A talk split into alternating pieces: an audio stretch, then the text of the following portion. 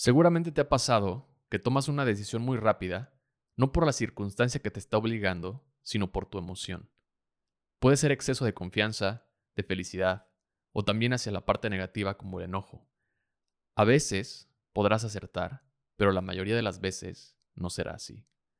Yo soy Guillermo Moctezuma, bienvenido a este diario estoico en donde te comparto cada semana historias y sabiduría de la filosofía estoica para aplicar en nuestro día buscando tener una vida más virtuosa. Hoy quiero hacer una reflexión sobre las veces que tomamos decisiones con las emociones, porque la semana pasada tuve uno de esos momentos y horas después me di cuenta de mi error.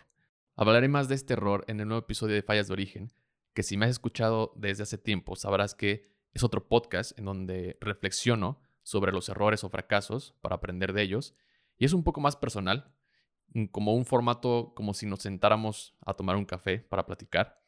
Y de una vez aprovechando el comercial, te invito a seguir un Spotify o Apple Podcast y suscribirte al canal de YouTube Fallas de Origen.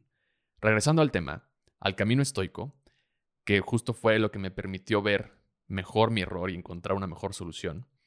Los estoicos creían que nuestras emociones pueden ser engañosas y pueden nublar nuestro juicio, por lo que nos aconsejan tomar decisiones basadas en la razón y la lógica.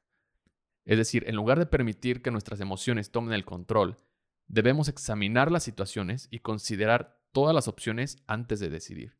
Obviamente, habrá ocasiones en donde el tiempo es muy corto, pero eso se trabaja de una manera diferente. Por ejemplo, con la técnica de la visualización negativa o reflexionando los obstáculos. En fin, o sea, eso es otro, eso es otro boleto. Eso, eso se come aparte, como diría, ¿no? Pero sobre esta línea de tomar decisiones, los estoicos enfatizan la importancia de ser conscientes de nuestras emociones y controlarlas. No se trata de suprimir las emociones, como malamente se cree a veces que es el estoicismo, sino de permitir que no nos dominen y guíen nuestras decisiones. Al controlar nuestras emociones y dejar que la razón sea quien nos guíe, podemos tomar decisiones más informadas y mejores para nosotros mismos, incluso para los demás. Es importante tener en cuenta también que esto no significa que debamos ignorar nuestras emociones por completo. Las emociones son una parte natural de nosotros y no podemos simplemente ignorarlas. Al contrario, debemos aprender a reconocer nuestras emociones y controlarlas para que no nos dominen. El hombre sabio es aquel que no se deja llevar por sus pasiones, sino que las controla, escribió Séneca.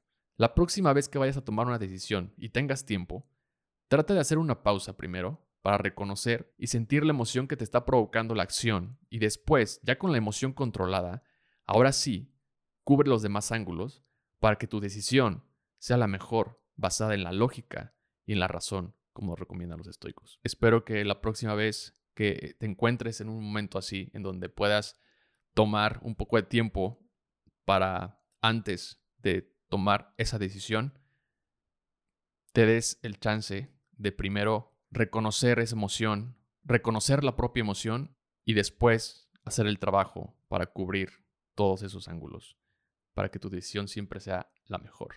Gracias por escuchar esta reflexión. Te invito a compartir el episodio con alguien que consideres le puede gustar la filosofía del estoicismo. Y no olvides suscribirte al canal en YouTube, Diario Estoico, para no perderte de más contenido. Que tengas una gran semana. Bye.